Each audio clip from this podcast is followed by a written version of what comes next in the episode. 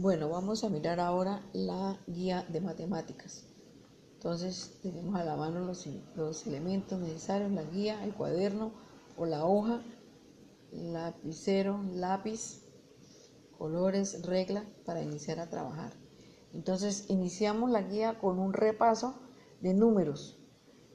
Eh, la tabla de posición de los números sabemos que es unidades, decenas, centenas y unidades de mil. El año pasado trabajamos hasta esa partecita, de las unidades de mil. Entonces es importante que para poder escribir los números eh, de una manera correcta, usted puede hacer allá la casilla, como lo está indicando aquí la tabla de posición para que pueda ubicar los números. Los números ya sabe que se descomponen en unidades, decenas, centenas, unidades de mil. Y podemos ir esto escribiendo los números en la tabla. Eh, igualmente ya hay números mayores de 99.999, entonces ya agregamos una casilla más que es las decenas de mil. igualmente podemos ir ubicando los números dentro de la casilla para poder desarrollar las actividades que nos están mostrando ahí la guía. Mm, las centenas de mil es la otra, la otra casilla que podemos estar agregando y que vamos a trabajar este año. Entonces tenga pendiente. Hacemos una casilla donde van las unidades, decenas, centenas, unidades de mil, decenas de mil, centenas de mil. Y de esa manera se le facilita, vuelvo a repetir, la ubicación de las cantidades para que pueda desarrollar las actividades que se presentan a continuación. Luego la guía nos presenta un recorderis de las tablas de multiplicar. Es muy importante tener claras las tablas de multiplicar, conocerlas, saberlas para poder desarrollar cualquier tipo de operación. Entonces ahí hay un ejercicio donde están unos, unos, unas multiplicaciones y abajo le está pidiendo que coloree los, los corazones de acuerdo a las indicaciones que está mostrando ahí la, la tabla.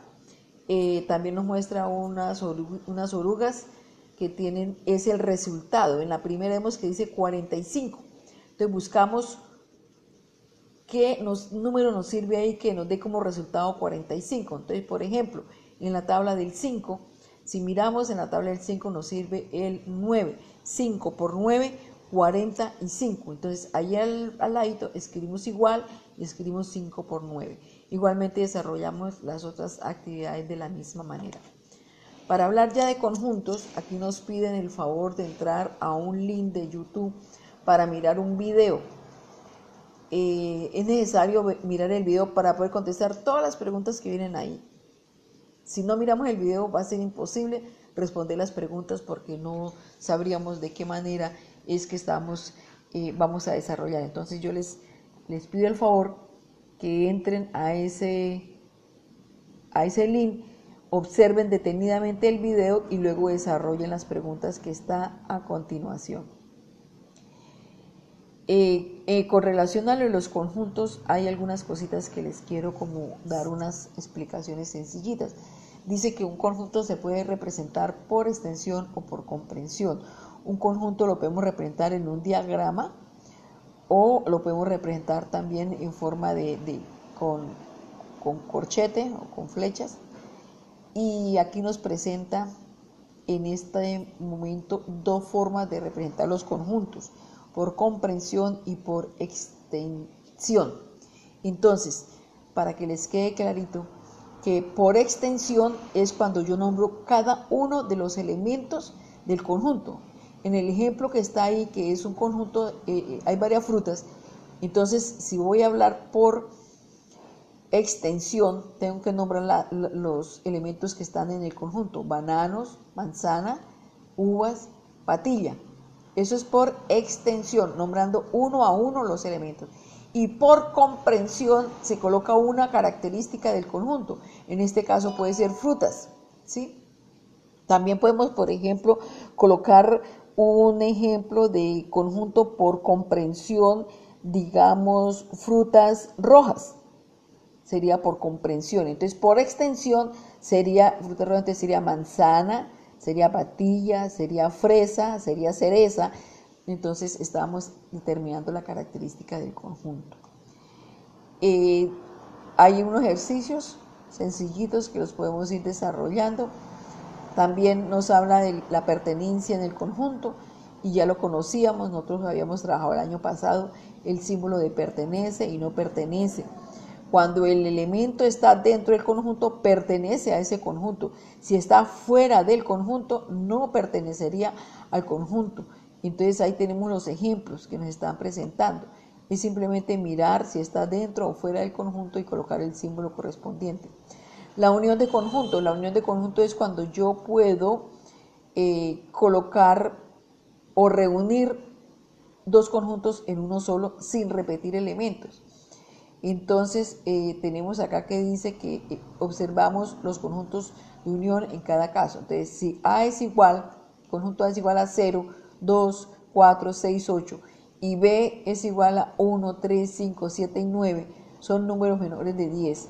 Y si yo voy a unir el conjunto A con el conjunto B, tengo que escribir todos los elementos que pertenecen tanto A como pertenecen al B. Entonces, el 0, el 1, el 2, el 3, el 4, el 5, el 6, el 7, el 8 y el 9. ¿sí? Siempre tenemos que, al hacer la, unión de conjuntos, escribir los elementos tanto del uno como del otro. Vienen unos ejercicios, también viene eh, otro ejercicio que viene sobre el subconjunto, ¿sí? Y el subconjunto es un conjunto pequeño que está entre un conjunto grande y se coloca el símbolo eh, una C como una C grande. Y leemos por ejemplo por ejemplo el conjunto A es su conjunto de B o A está contenido en B. Es lo mismo su conjunto o está contenido. Entonces eh, por ejemplo podemos tener el conjunto de animales conjunto A de animales. Un, subconjunto sería el conjunto sería el conjunto M de mamíferos, animales mamíferos. Ese es un, subconjunto. Otro subconjunto sería el conjunto eh, S de animales salvajes.